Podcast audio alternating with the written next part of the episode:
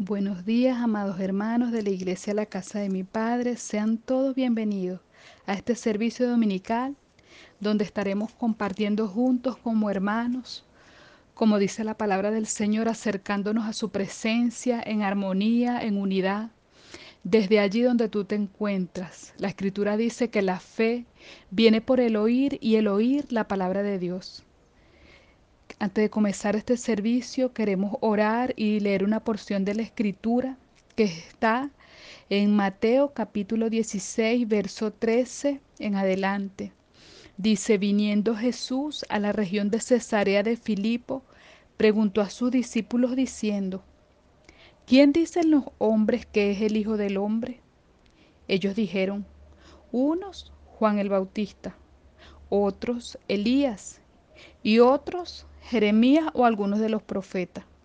Él les dijo, ¿y vosotros quién decís que soy yo? Respondiendo Simón, Pedro dijo, Tú eres el Cristo, el Hijo del Dios viviente.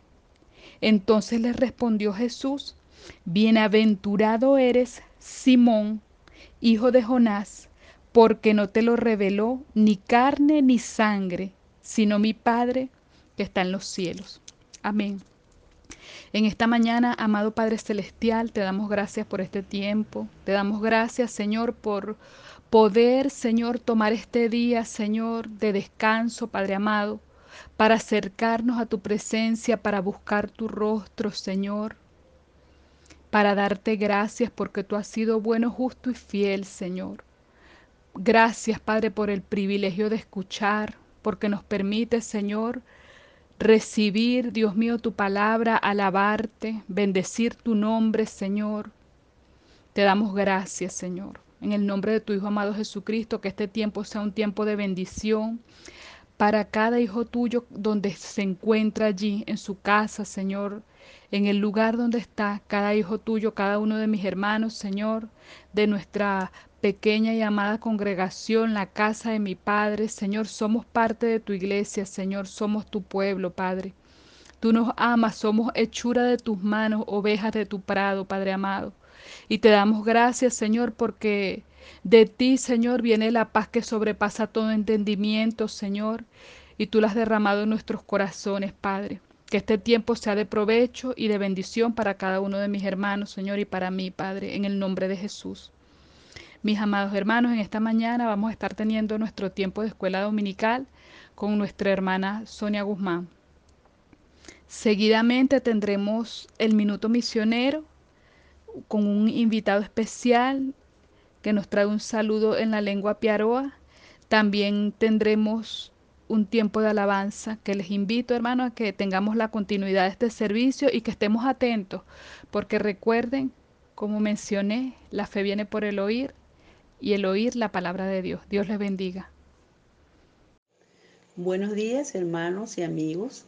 Reciban un cordial saludo de su hermana Sonia Guzmán, sierva de Dios y servidora de la casa de mi Padre.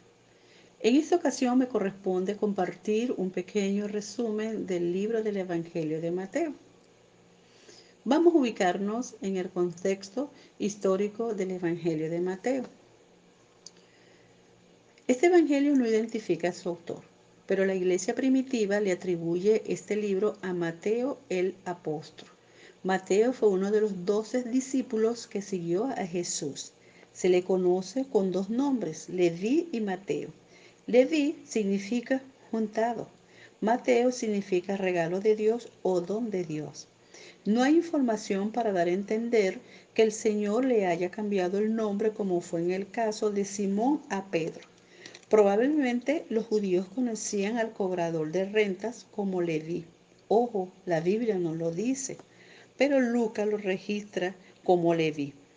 Lucas 5:27 lo leemos que dice, después de estas cosas salió y vio a un publicano llamado Leví sentado en el banco de los tributos públicos y le dijo, sígueme. Ahora bien, después que él se hace un seguidor del Señor Jesucristo, asumió el nombre de Mateo, que significa regalo de Dios o don de Dios. Él recibió el don de Dios, que es seguir al Señor Jesucristo. Se cree que el Evangelio de Mateo fue escrito en y varias referencias indican que fue escrito en los años 50 y 65 después de Cristo. Mateo fue un ex cobrador de impuestos, una profesión absolutamente despreciable para el pueblo judío. Además de su nombre y ocupación, muy poco se sabe de él. La tradición dice que él predicó el Evangelio en Palestina durante 15 años después de la resurrección del Señor Jesucristo y luego dirigió campañas misioneras en otras naciones. La única palabra que Mateo nos da acerca de sí es que era un publicano. Lucas nos dice que Mateo hizo un gran banquete en honor a Jesús y que dejó todas las cosas para seguir al Maestro. Pero Mateo mismo de eso no hace mención a su favor. Este Evangelio es el libro más leído en todo el mundo. Este Evangelio hace énfasis especial en que Jesús es el Mesías predicho por los profetas del Antiguo Testamento. También podemos encontrar en este libro, usa frecuentemente la frase el reino de los cielos, a menudo se le llama el Evangelio del Reino. A su vez presenta en forma bastante completa los discursos de Jesús, especialmente el sermón de la montaña o sermón del monte y el discurso acerca de su venida y del fin. Su oficio de recaudador de impuestos tal vez le, le, llevó a tener la costumbre de hacer varios registros de todas las cosas que él estaba viendo y estaba viviendo. Se cree que él fue compañero personal de Jesús durante dos o más años. Este evangelio fue escrito para una audiencia judía. Es por esa razón que, se inicia con la genealogía de Jesucristo para así afirmar que Jesús es el Cristo. No solo lo presenta como Mesías, sino también como el Hijo de David. Muestra que en Jesús se cumple la profecía del Antiguo Testamento. En este libro de Mateo podemos ver el carácter de Jesús, un carácter intachable como cordero sin mancha, manso y humilde de corazón, santo en naturaleza, separado y santificado para su ministerio, amoroso y persistente hasta el fin. A manera de aplicación podemos decir que en este libro se nos hace un llamado a la obra misionera, a la proclamación de las buenas nuevas a todos los pueblos, los cristianos estamos llamados a ser humildes, pacientes, genuinos, fieles, vigilantes, responsables, seguros de la presencia de Jesús resucitado y nos llama a la espera del regreso de nuestro Mesías. Dios les bendiga, Dios les guarde. Hasta otra próxima oportunidad. Buenos días, mis hermanos de la casa de mi Padre. Les habla su hermana en Cristo, Noris Colón, misionera de corazón y sierva inútil del Señor. Les envío un abrazo fraternal y un ósculo santo digno de los hijos amados del Creador. Bienvenidos al Minuto Misionero, deseando que cada instante nos acerquemos más y más y disfrutemos juntos de la presencia del Señor Dios nuestro.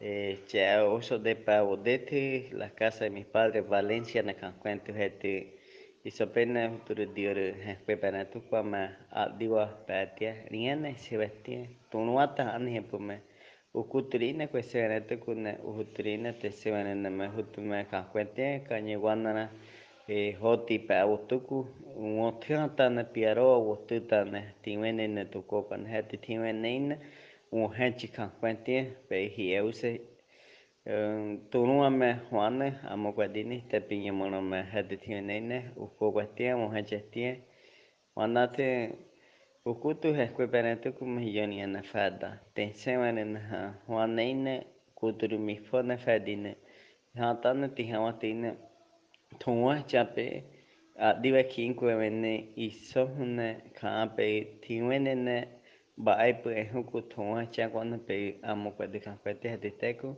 a di tatia ana Karina Maturina Kere Iglesia Mahabate te wetina tono hate han hempina hilsairin portuguesa staviyana huati china kehun tahki lehkuachia tunkuaina unkunata pe tehun guanana na tunuame pe anane hati tawaru ananiana koro lekualhina tantene hepo pe hiyo adiwa peise adiwa tunu eso iminete Gloria a Dios, hermanos. Espero hayan entendido el saludo, la comunicación que ha establecido el hermano Alexander Medina con nosotros, la casa de mi padre, en su idioma nativo.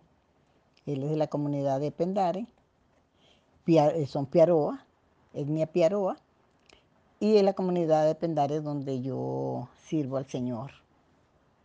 Él dice, ¿verdad? Hace un pequeño recuento de lo que está haciendo en misiones en la comunidad Joti, de la etnia Joti, del municipio Manatpiare, del sur de, central del Amazonas, porque eso está seis días en lancha y unos, unas 12, 8, 12 horas a pie, selva adentro.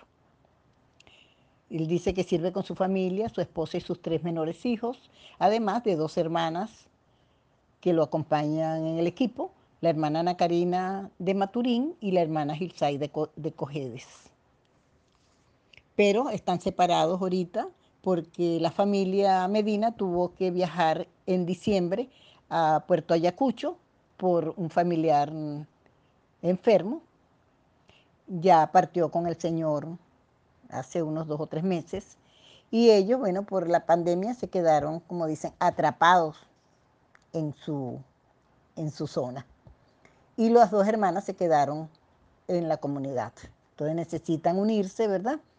Y son un equipo que trabajan juntos, planifican juntos, entonces necesitan estar en el mismo sitio.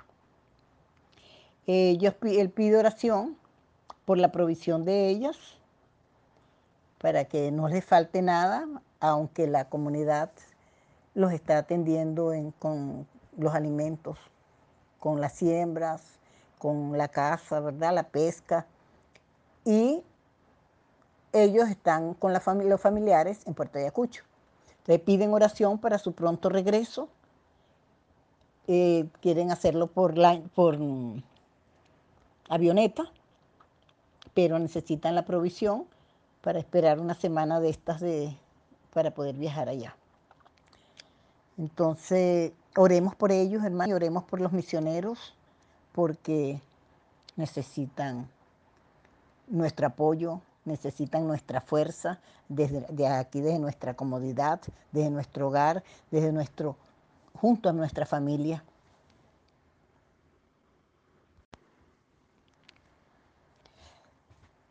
Padre nuestro que estás en los cielos y muy cerca de nosotros, en el nombre de Jesucristo, tu Hijo, te pedimos juntos y unánime la casa de mi Padre y todos aquellos hermanos que están a nuestro alrededor, que se unen a la, a la palabra, que se unen a este servicio. Pedimos para que la provisión les llegue que, pueda, que haya, Señor, como tú sabes suplirlo, esa avioneta que los lleve, Señor, porque seis o siete días es fuerte. Y más para esos niños, ¿verdad? Y esos padres que tienen que proveerles el alimento a diario. Son niños pequeños, el mayor es de 11 años, hay un niño de 3, 4 años. Te pedimos, Señor, por eso, por la petición de tu hijo Alexander, su familia y puedan ellos llegar a Cañiguana de la comunidad Joti. Allí es donde está la iglesia donde ellos sirven. Te pedimos también por todos los misioneros del mundo, aunque no los conozcamos, Señor, enviamos esa petición para que tú multipliques el amor en ellos, para que entiendan que nunca tú los vas a abandonar, para que ese amor les muestre tu presencia, y puedan ellos decir, no estoy solo. Lo que pase, estoy con mi Señor y mi Señor está conmigo, cuidándome, guardándome, tal como lo ha prometido desde la eternidad. Y lo cumplirá hasta la eternidad. Igualmente te pido por nuestra hermana y sierva tuya, Helen, esa pequeña, como yo la llamo, que está en un país extraño, también con un idioma extraño, pero sabemos que no es difícil, sabemos que no es imposible. Tal vez sea difícil, pero no imposible, porque tú das la provisión, das la capacidad de aprender el idioma, das la capacidad para enfrentarse a las circunstancias, das la capacidad para adaptarte y das la capacidad para que el amor aumente y pueda ver al prójimo y amarlo como a ti mismo. Te lo pedimos, Señor. Eh, gracias, Señor, por todo lo que haces por nosotros. Gracias por esta manera de comunicarnos, Padre, donde muchos hemos aprendido una cosa más. Gracias, Señor, porque tú aprovechas los momentos difíciles, porque este momento de la cuarentena, del COVID-19, de la pandemia que hay mundial, tú eres grande, que nos cuidas, nos proteges y nos vas dando sabiduría y nos va dando paz en medio de la tormenta. Te damos gracias, Señor, en el nombre de Jesús. Amén y amén.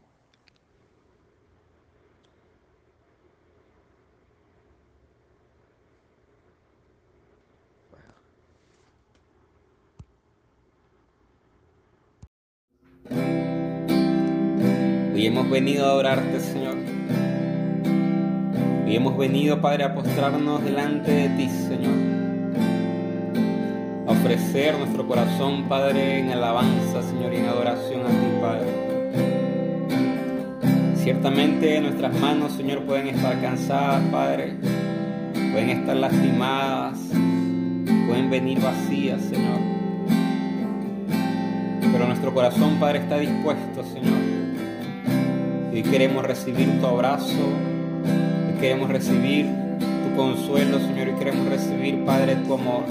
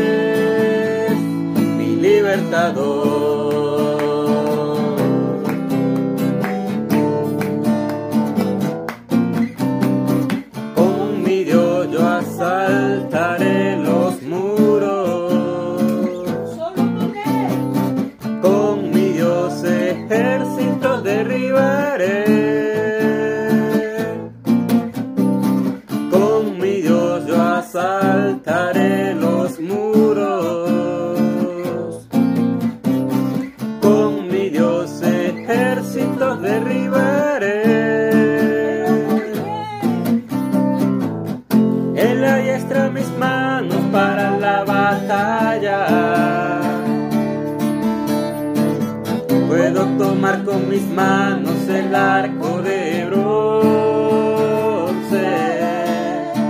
Él es escudo, la roca mía, Él es la fuerza de mi salvación, mi alto refugio, mi fortaleza.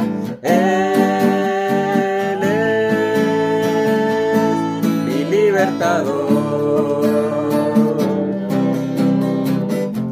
En la diestra misma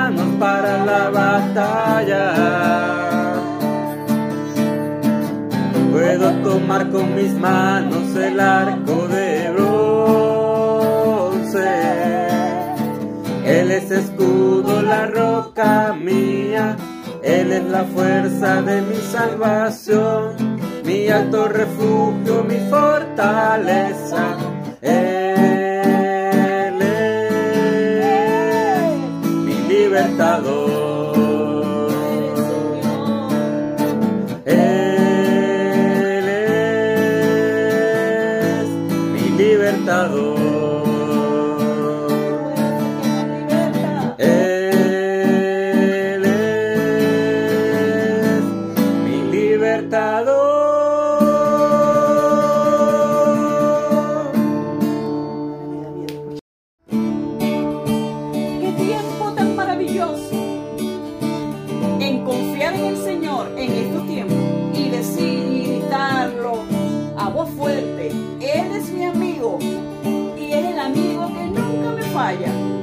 Hermano, yo te invito. Y si tú sabes este canto, que cante con nosotros, ahí donde tú estás. Digas, Cristo es mi amigo.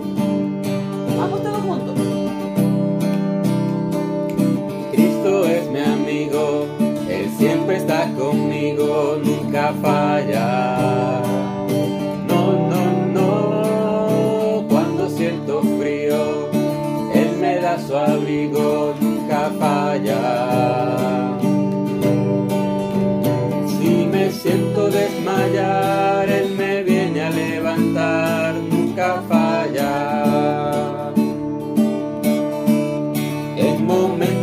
tristeza, Él es mi fortaleza, nunca falla.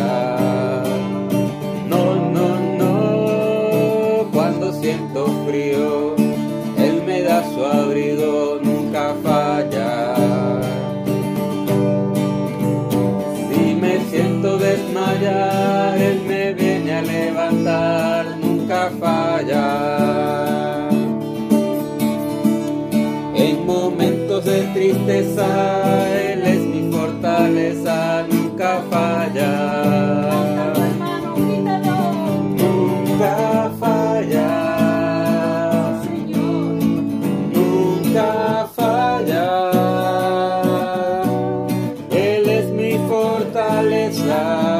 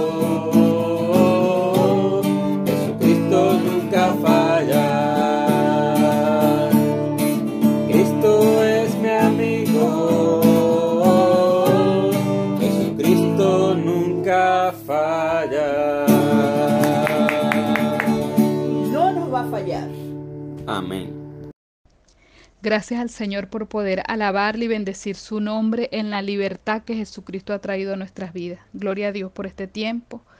Y hermanos, a continuación eh, vamos a estar escuchando a nuestra hermana Emelina, que ha querido enviar un saludo a la iglesia, la casa de mi padre, agradecida, celebrando que el año pasado fue bautizada. Y hermanos, en, en ese mismo, en esa misma línea, en ese mismo orden de ideas, hermanos, eh, estamos agradecidos porque la casa de mi padre está cumpliendo 14 años y estamos preparando esa celebración, hermanos, donde cada uno de nosotros vamos a ser partícipes de este tiempo de agradecimiento al Señor porque hemos podido estar juntos, hermanos. Qué bendición es tener una congregación donde somos edificados, tener unos hermanos que oran por mí, que con los que cuento, que son mis amigos, donde soy edificada, donde crecemos cada uno de nosotros, nuestras familias, nuestros hijos. Y le damos gracias a Dios por eso. Esa es una gran bendición que el Señor nos ha dado, el poder ser iglesia. Gracias a Dios por este tiempo y eso lo celebramos y le damos la gloria a Dios por ello. Escuchemos entonces a nuestra hermana Emelina y seguidamente, hermano, te pido que estés atento porque el hermano Henry Leonardi, anciano de nuestra congregación, nos trae en el día de hoy el mensaje de la palabra.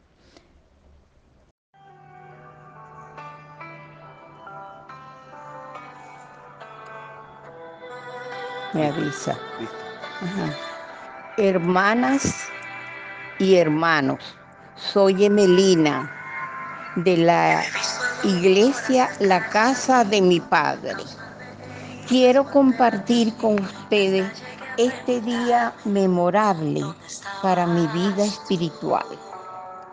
Mi agradecimiento eterno por haber recibido mi bautizo de parte de los pastores José Francisco Álvarez y Luis Acosta. Un bendito día como hoy, 12 de octubre, fue en el año 19. fue un acontecimiento tan hermoso, sagrado para mí. El Señor de la Gloria compartió y departió con todos nosotros. Bendito sea ese día. Siempre con su lámpara iluminándonos el camino para que nadie tropiece, guiando nuestros pasos.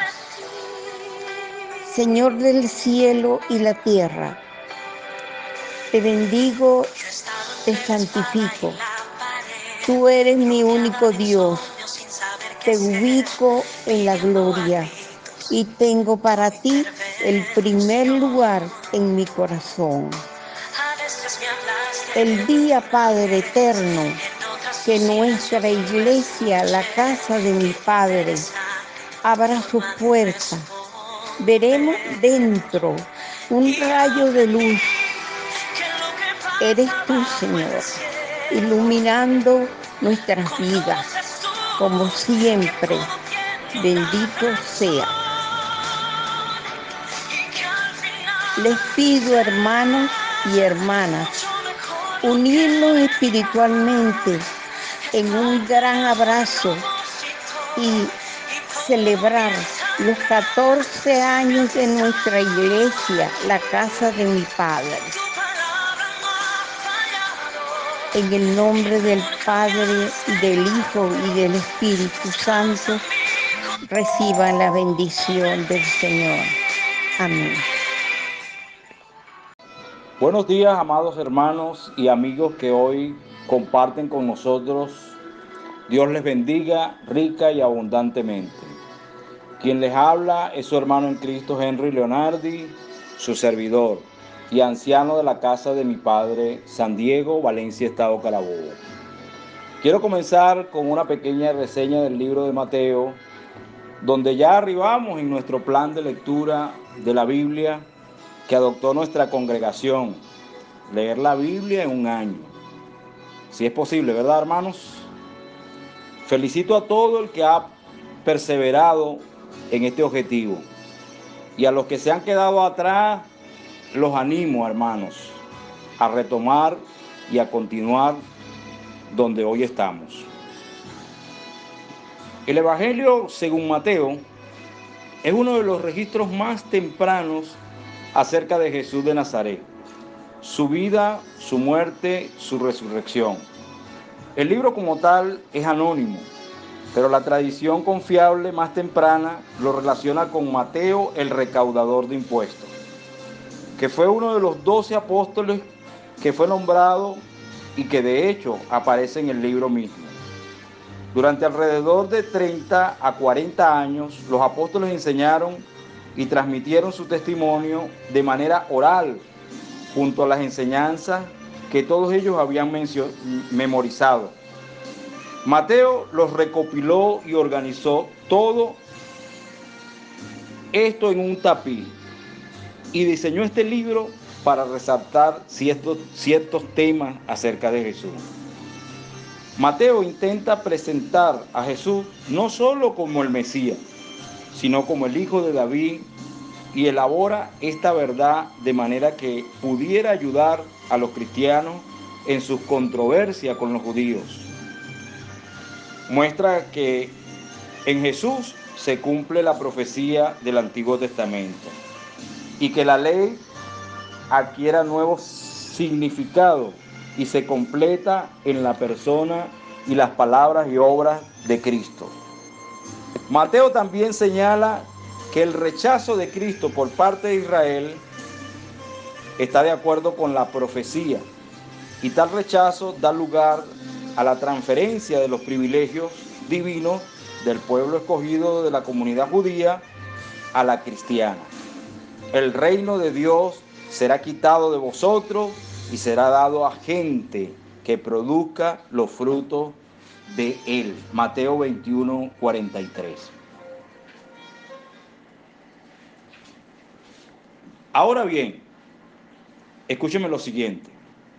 Conocer al Señor en su esencia, personalidad, es un desafío para todo discípulo suyo, pues nos lleva a tener que aprender de Él, el cómo se movía, el cómo reaccionaba Él ante todo desafío que tuvo que enfrentar. Qué carácter extraordinario poseyó nuestro Señor como hombre aquí en la tierra. Cuántas lecciones de amor, justicia, paz y equidad tendremos que aprender de Él.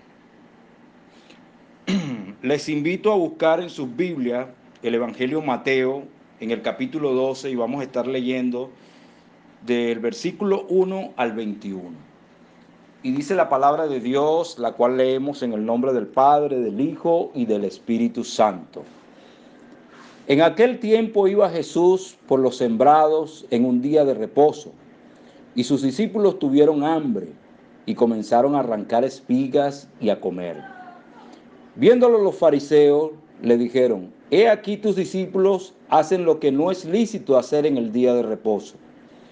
Pero él les dijo, ¿no habéis leído lo que hizo David cuando él y los que con él estaban tuvieron hambre? ¿Cómo entró en la casa de Dios y comió los panes de la proposición y no les era lícito comer ni a él ni a los que con él estaban, sino que solamente a los sacerdotes? ¿O no habéis leído en la ley cómo en el día de reposo los sacerdotes en el templo profanan el día de reposo y son sin culpa? Pues os digo que uno mayor que el templo está aquí. Y si supieres qué significa misericordia, misericordia quiero y no sacrificio, no condenaréis a los inocentes, porque el Hijo del Hombre es Señor del día de reposo. Versículo 9. pasando de allí, vino a la sinagoga de ellos, y he aquí había allí uno de los que tenía seca una mano. Y preguntó Jesús para poder acusar, y preguntaron, perdón, a Jesús para poder acusarle. ¿Es lícito sanar en el día de reposo? Él les dijo, ¿qué hombre habrá de vosotros que tenga una oveja y si ésta cayere en un pozo en día de reposo, no le, le eche mano y la levante? Pues, ¿cuánto más vale un hombre que una oveja? Por consiguiente, es lícito hacer el bien en los días de reposo. Entonces dijo aquel hombre, extiende tu mano. Y él la extendió. Y le fue restaurada sana como la otra. Y salió, y salidos los fariseos tuvieron consejo contra Jesús para destruirle. Versículo 15. Sabiendo esto, Jesús se apartó de allí y le siguió mucha gente y sanaba a todos y les encargaba rigurosamente que no le descubriesen, para que se cumpliese lo dicho por el profeta Isaías cuando dijo, He aquí mi siervo, a quien he escogido, mi amado, en quien se agrada mi alma. Pondré mi espíritu sobre él, y a los gentiles anunciará juicio. No contenderá ni voceará, ni nadie oirá en las calles su voz. La caña cascada no quebrará, y el pábilo que humea no apagará, hasta que saque a victoria el juicio, y en su nombre esperarán los gentiles. He titulado el mensaje de esta mañana como el verdadero carácter del Mesías. Y el objetivo de este mensaje es que lleguemos a conocer el carácter de Jesús a través de sus lecciones de amor, justicia y paz. Comenzamos de esta manera. La creciente oposición de los líderes religiosos al ministerio de Jesús encuentra su más completa expresión en lo que es la observancia del sábado, una de las más sagradas instituciones entre los judíos. Los maestros de la ley habían corrompido muchos mandamientos al interpretarlos y los interpretaban con demasiada liviandad en algún caso, pero en lo que concierne al cuarto mandamiento del decálogo, se habían ido al otro extremo, interpretándolo con rigor. Por eso, lo que aquí desea el Señor es poner de relieve es la justicia de las obras de necesidad y de misericordia en día de reposo. Al defender la conducta de los discípulos que arrancaban espigas en, el, en sábado, Jesús muestra que en ese día son lícitas las obras de necesidad. ¿Qué es, qué es lo que hicieron los discípulos de Jesús? Esa sería la, la gran pregunta por la acusación que se les hacía. Bueno, ellos acompañaban al maestro un sábado por un sendero entre los sembrados y tenían hambre. Ellos comenzaron a arrancar espigas, lo cual estaba permitido en la ley.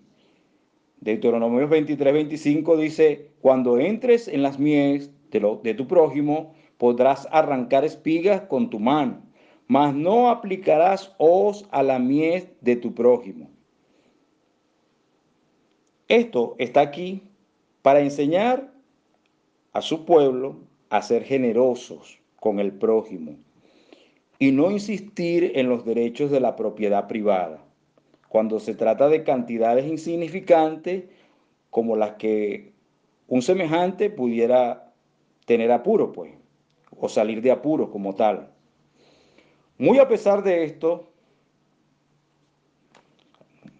muy a pesar de que esto representaba un desayuno bastante ligero, poco abundante para los fariseos, esto constituyó una gran ofensa Fíjese que no le recriminaban por aprovecharse del trigo ajeno, sino por hacerlo en día sábado. Arrancar espigas y restregarlas en las manos, como aparece en Lucas capítulo 6.1. Las manos eh, era como tal un trabajo equivalente a cosechar, lo cual estaba prohibido hacer en día sábado. Bueno, Jesús sale en defensa de ellos. Cuando lo hace, cita precedentes como estos. Les recuerda que el ejemplo de David y los que estaban con él tuvieron hambre y comieron de los panes de la proposición, que eran reservados a los sacerdotes. Ojo, pendiente con esto porque eh, el que eh, aquí no se calificó a David porque fuera rey y todo esto tenía la oportunidad de hacerlo. No, no fue por su condición de rey, sino por su hambre como la puede tener cualquier mortal común. Por eso puede hacerse un caso de urgencia y necesidad, como podría usted y yo hacer uso de la ofrenda o el diezmo en un momento de necesidad como la que hoy vivimos. Usted no le van a caer rayos del cielo porque haya consagrado una ofrenda, un diezmo. Si está en necesidad, usted puede utilizarla, hermano, porque es una necesidad. Y el mandamiento y la ley no está por encima de la necesidad de un ser humano. Las necesidades humanas tienen preeminencia sobre la estricta interpretación de la ley. Otro ejemplo es el caso de los sacerdotes que realizaban muchos trabajos manual en el templo, en el, en el día de reposo, sin quedar con esto, sin quebrantar con esto la ley, puesto que el servicio del templo lo requería, mientras que cualquier otro trabajo manual habría sido una profanación del sábado como tal. Esto nos muestra que en el día de reposo están permitidas las obras de piedad, o sea, de compasión para el prójimo. Además de las obras de necesidad, puesto que la ley del sábado estaba destinada a promover, no a impedir el culto del sábado. Ese era el verdadero propósito. Lo siguiente aquí es que el Señor, después de silenciar a los fariseos, entró en la sinagoga de ellos, es decir, de los habitantes de aquella ciudad, en la que presidían precisamente aquellos mismos fariseos que habían contendido contra él. En otras palabras, el Señor se metió en la cueva del, del tigre. No leemos en estos escritos que este pobre hombre, el de la mano seca, se haya dirigido hacia el Señor Jesús para que le sanara. Pero inducimos que estos fariseos lo observaron que Jesús comenzaba a fijarse en él y sabían que él tenía por costumbre ser encontrado por los que no le buscan. Como tú y yo, hermano, que no le andábamos buscando, pero fue Él quien nos encontró a nosotros por la gracia y la misericordia de Él. Fíjese que este hombre dice, dice en Lucas, que era de la mano derecha la que estaba, la que estaba afectada. En Lucas 6, 6. Pero en los apócrifos del Evangelio de los Nazareos, añade que era albañil de oficio y en tal caso su situación sería todavía más lamentable al verse impedido de ejercer su oficio. Cuán importante era la mano derecha en aquellos tiempos para un hombre de oficio, para un hombre que tenía que sostener a su familia. La pregunta insolente que los fariseos hicieron a Jesús a la vista de este hombre, preguntaron a Jesús, para poder acusarle. ¿Es lícito sanar en sábado?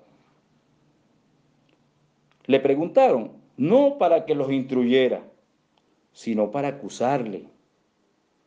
La respuesta que Cristo les da apela al razonamiento y a la práctica de ellos mismos. En caso de que ellos se le cayera una oveja en un pozo el sábado, ¿no la sacarían de allí? Seguramente que sí. Pues el cuarto mandamiento lo permitía y así decía, hacerse como tal porque el justo cuida de la vida o del sustento, de sus bestias, como aparece en Proverbios 12:10. Y ellos no querían perder sin más una oveja.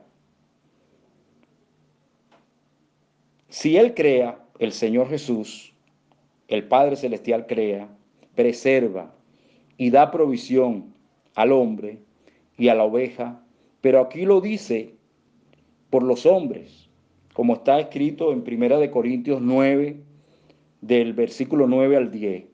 Porque en la ley de Moisés está escrito, no pondrás bozal al buey que trilla. ¿Tiene Dios cuidado de los bueyes o lo dice enteramente por nosotros? Pues por nosotros se escribió, porque con esperanza debe arar el que ara y el que trilla con esperanza de recibir del fruto. Y de ahí les refuta, ¿cuánto más vale un hombre que una oveja? El hombre, por su naturaleza personal, de su ser, y por la imagen de Dios que lleva impresa, tiene un valor inmensamente mayor que un animal. Deberían considerar esto quienes defienden a capa y espada los derechos de algunas especies en extinción, de lo cual también me solidarizo. Pero estos mismos hipócritas, porque no hay otra forma de catalogar, a la misma vez defienden y promueven el derecho al aborto. Es algo muy parecido a la postura de estos fariseos hipócritas. Luego en el versículo 14 dice, y salidos los fariseos tuvieron consejo contra Jesús para destruirle. De manera pues que nos encontramos aquí con un grupo de personas con el corazón endurecido ellos estaban abiertamente en contra del Señor Jesucristo. Pero la pregunta es ¿por qué? Ellos veían los milagros que Él realizaba. Ellos escuchaban las enseñanzas que el Señor Jesucristo impartía. Ellos veían cuando el Señor Jesús era seguido por las multitudes. Ellos escuchaban cuando el Señor hablaba con autoridad. Pero estos no consideraban, no creían que Jesús era el Mesías. Ellos pensaban así, este hombre que vino, que dice que es hijo de Dios, que Dios le entregó todas las cosas, que es Señor del sábado, que es mayor que el templo,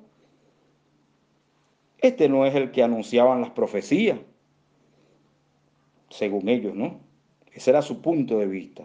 Ellos esperaban otro tipo de Mesías, amados hermanos. Ellos esperaban un Mesías que impusiera la justicia a sangre y fuego, a trocha y mocha, como decimos en buen venezolano. Ellos esperaban un líder político, un líder militar que aplastara al poder romano y que levantara a Israel del estado en que se encontraba, oprimido, subyugado, sometido. Este Mesías no daba con los parámetros o estándares que ellos esperaban. Jesús representaba para ellos una persona blasfema y hasta peligrosa, que estaba desviando al pueblo de lo que ellos creían que era la verdad. Esto no es extraño en nuestros días, amados hermanos. Esto es un problema, no era solamente un problema de los fariseos nada más. Hoy mismo en el mundo y dentro del mismo pueblo de Dios, con tristeza tengo que decirlo, pasa este mismo problema. El Jesús de la Biblia no da en sus parámetros.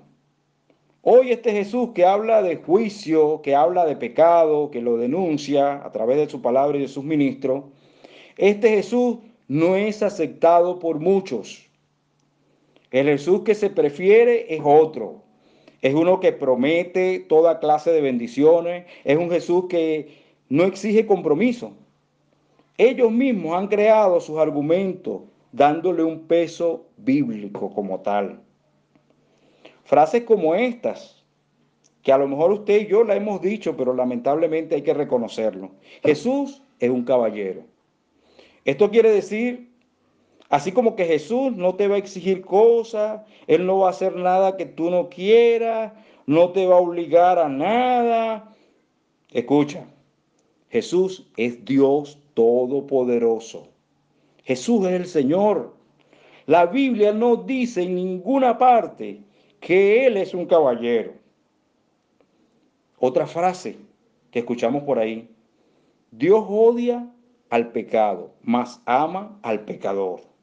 La Biblia dice es, Dios es juez justo y Dios está irado contra el impío todos los días, amado hermano. Salmo 7, 11. Otra frase que escuchamos por allí, que pulula mucho dentro de las colas que hacemos en el supermercado en diferentes partes, como nos ha tocado el venezolano en estos tiempos. Ayúdate, que yo te ayudaré. Y las personas afirman que así lo dice la Biblia. Ellos afirman esto. Frases que no figuran en ningún lado en la Biblia. Se quieren dar, se quiere dar a entender que el centro es el hombre y se levanta la autoestima del hombre y se cree, y si crees en ti mismo, Dios te va a ayudar. Esto no dice la Biblia, amado hermano. Esto quita a Dios de su trono y pone al hombre en el trono. Este es el Dios, escucha, pero Dios con D pequeña. El que quiere creer, en el que quieren creer algunos, un Dios servidor del hombre, un Dios eh, que, complazca sus caprichos y luego se olvidan. Escucha, Dios es Dios, Él es Señor, Él es Rey. Ok, volvamos a nuestro texto audio en el versículo 15. Sabiendo esto Jesús se apartó de allí y le siguió mucha gente y sanaba a todos y les encargaba rigurosamente que no le descubriesen Aquí vemos tres visiones distintas. Y fíjese usted, por un lado los fariseos, cuando confrontan a Jesús, este se aparta y rehuye a este tipo de confrontación. Por lo cual, para ellos, Él no cubre sus expectativas como el Mesías. Por otro lado tenemos a Mateo, el que registra todo esto en el libro, mostrándonos a través de diferentes relatos que Jesús es el Mesías. Y por otro lado vemos a un Jesús diciendo, no me descubran. Pero también en esta oportunidad Mateo nos dice, bueno, precisamente esta es otra señal más de que Él es el Mesías prometido. Continuamos en el versículo 17. Para que se cumpliese lo dicho por el profeta Isaías cuando dijo, he aquí mi siervo, a quien he escogido, mi amado en quien se agrada mi alma, pondré mi espíritu sobre él y a los gentiles anunciará juicio. No contenderá, no voceará, ni nadie oirá en las calles su voz. La caña cascada no quebrará, y el pábilo que humea no apagará, hasta que saque a victoria el juicio. Y en su, y en su nombre esperarán los gentiles. Esto que podría para algunos ser una señal de debilidad, era otra marca de lo que Él era. Él era el Mesías. Y no solamente eso, mis amados hermanos, nos muestra también el carácter, el carácter de nuestro Señor Jesucristo, el Mesías. Fíjense que a los ojos de los hombres, Él era un hombre débil, que no responde o que se escapa. Pero en el texto anterior, en Mateo 11, 29, Dice lo siguiente, llevad mi yugo sobre vosotros y aprended de mí que soy manso y humilde de corazón, y hallaréis descanso para vuestras almas. El Señor sabía el pensamiento de, de los fariseos, y él se apartó de ahí, no contendió. Él se comportó con mansedumbre. A nosotros muchas veces nos gustaría leer en la Biblia que cuando el Señor miraba a los fariseos, le hubieran salido fuego de los ojos y los hubiera consumido. Y créame que podría haberlo, podría haberlo él hecho, porque él era Dios, pero no, porque él no vino a aplastar a los fariseos. Jesús es manso y humilde de corazón. Jesús sabía lo que declararía el apóstol Pablo poco después. Porque no tenemos lucha contra sangre y carne, sino contra principados, contra potestades, contra los gobernadores de las tinieblas de este siglo, contra huestes espirituales de maldad en las regiones celestes. Efesios 6, 12. La lucha no era contra estos fariseos. El Señor no vino a cumplir el Señor vino a cumplir lo que se había dicho ya en el huerto de Hexemaní, en Génesis 3.15. Pondré enemistad entre tú y la mujer y entre tu simiente y su simiente. Y él te herirá en, en la cabeza y tú lo herirás en el talón. Él vino a aplastar la serpiente. Él vino a aplastar la cabeza de Satanás. El texto dice que Jesús se fue de allí pero no se fue cobardemente, mi amado hermano. A Jesús lo seguían multitudes. Se fue a la luz del día, no amparado en la oscuridad. Él sanaba a todos, no contendía con ellos. Les decía a todos que no los descubriesen. Porque sabe, Él no vino a ser un hombre tampoco popular. Nuestro Señor Jesucristo no vino a recibir aplausos de la gente, este, cumplidos de la gente, de que lo admiraran como tal. Él vino a cumplir su obra. Él tenía bien claro cuál era su propósito a cumplir aquí en la tierra. Y no precisamente era enfrentando fariseos, ni por enfrentarlos a ellos, ni por la popularidad.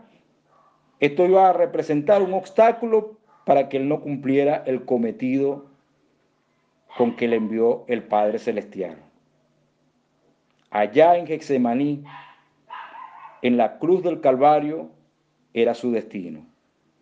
El Señor tenía sus pasos encaminados hacia allá y no permitiría que esto, como su fama de sanar enfermos, liberar oprimidos y, endemoniados, Él no iba a permitir que esto lo desviara de su camino a la cruz. Todo este comportamiento del Señor Jesús obedecía a que era necesario para que se cumpliera lo dicho por el profeta Isaías en el capítulo 42 del 1 al 4. Pero esta cita o profecía de Isaías es una de las cuatro profecías conocidas como los cantos del siervo sufriente. La más conocida es la de Isaías 53, donde anuncia que el siervo de Dios iba a traer grandes bendiciones al pueblo de Israel y se extenderían a los gentiles, pero que iba a sufrir mucho. Esta profecía, en particular de Isaías 42, la que nos ocupa hoy, está el testimonio, en primer lugar, del Padre, del Padre Celestial. Está contenida la misión que el Señor Jesucristo vino a cumplir y cómo éste la llevó a cabo. Para otra oportunidad que gocemos de más tiempo, nos detendremos con más detalles sobre esto. Pero quiero ahora que usted vaya al versículo 20, donde vamos a hacer énfasis, donde dice, la caña cascada no quebrará y el pábilo que humea no apagará, hasta que saque a victoria el juicio. Muchos estudiosos, eruditos, comentaristas, cuando leen este pasaje entienden de que está hablando de gente débil, que él va a tratar con delicadeza a estos débiles. La caña cascada y el pábilo que humea, según ellos, representa gente débil, como que el verdadera, que como que vendrá y traerá consuelo, y sabemos que el Señor Jesús va a hacer eso pero no es lo que se refiere aquí según el contexto de lo que estamos leyendo. Aquí la caña cascada y el pábilo que humea están representados por los fariseos. Son aquellos con los que Jesús no va a contender. En Isaías 36, 6 dice lo siguiente, he aquí que confías en este báculo de caña frágil en Egipto, en el cual si alguno se apoyare, se le entrará por la mano y la atravesará. Tal es Faraón, rey de Egipto, para todos los que en él confían. La caña era usada como bastón y es peligrosa si se quiebra y se lastima la persona la mano. Una caña cascada usada como bastón resulta sumamente peligrosa. El Señor Jesús no vino a quebrar esas cañas cascadas. Los fariseos eran cañas cascadas. Ellos se apoyaban en el conocimiento y en toda la religiosidad de la época. Pero eran peligrosos. Estos lastimaban a los que se apoyaban en ellos. Pero el Señor Jesús no vino a quebrarlos. Él no vino a eliminarlos. El pábilo que humea es la mecha que ya no da luz, solo suelta humo. A la oscuridad se le agrega humo. El Señor Jesús no vino a apagarlos. Ellos, en su condición para el Señor Jesús, solo representaban oposición. El Señor Jesús podía quebrarlos, apagarlos, pero Él no vino a contender. Él va a soportarlos hasta que saque a victoria el juicio. Usted me preguntará, ¿y cuándo fue eso? Pues fue en la cruz, mi querido hermano. Ese era su norte, esa era su misión. Él nunca fue débil. Ellos, los que se oponían, nunca fueron fuertes tampoco. Eran cañas cascadas, eran pábilos que humeaban débiles. El Señor así los veía. Eran algo que no tenían valor, pero el Señor no vino a quebrarlos, el Señor no vino a aplastarlos, el Señor no vino a apagarlos. Él esperaba la justicia y esa justicia se iba a dar en la cruz. Jesús es Dios, amado hermano. No te quede la menor duda. Jesús es el victorioso. Y dice, hasta que saque a victoria el juicio, dice la escritura. La victoria no consiste en destruir a los fariseos o ganarles con argumentos. La victoria era completa, era allí en la cruz del Calvario, y en su nombre esperarán los gentiles, dice el texto. Él es la esperanza, nuestra esperanza, amado hermano.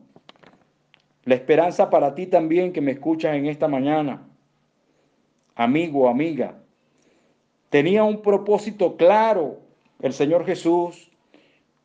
Él tenía un propósito que cumplir y lo llevó a cabo por amor a ti y a mí. Él siempre estuvo en control. Nada lo desvió de cumplir el propósito. Pero escúchame esto. Si hay alguien que está luchando contra Dios, que piensa que tiene valores, que tiene cosas importantes mayores que buscar antes que al Dios verdadero, hay algo que tienes que pensar.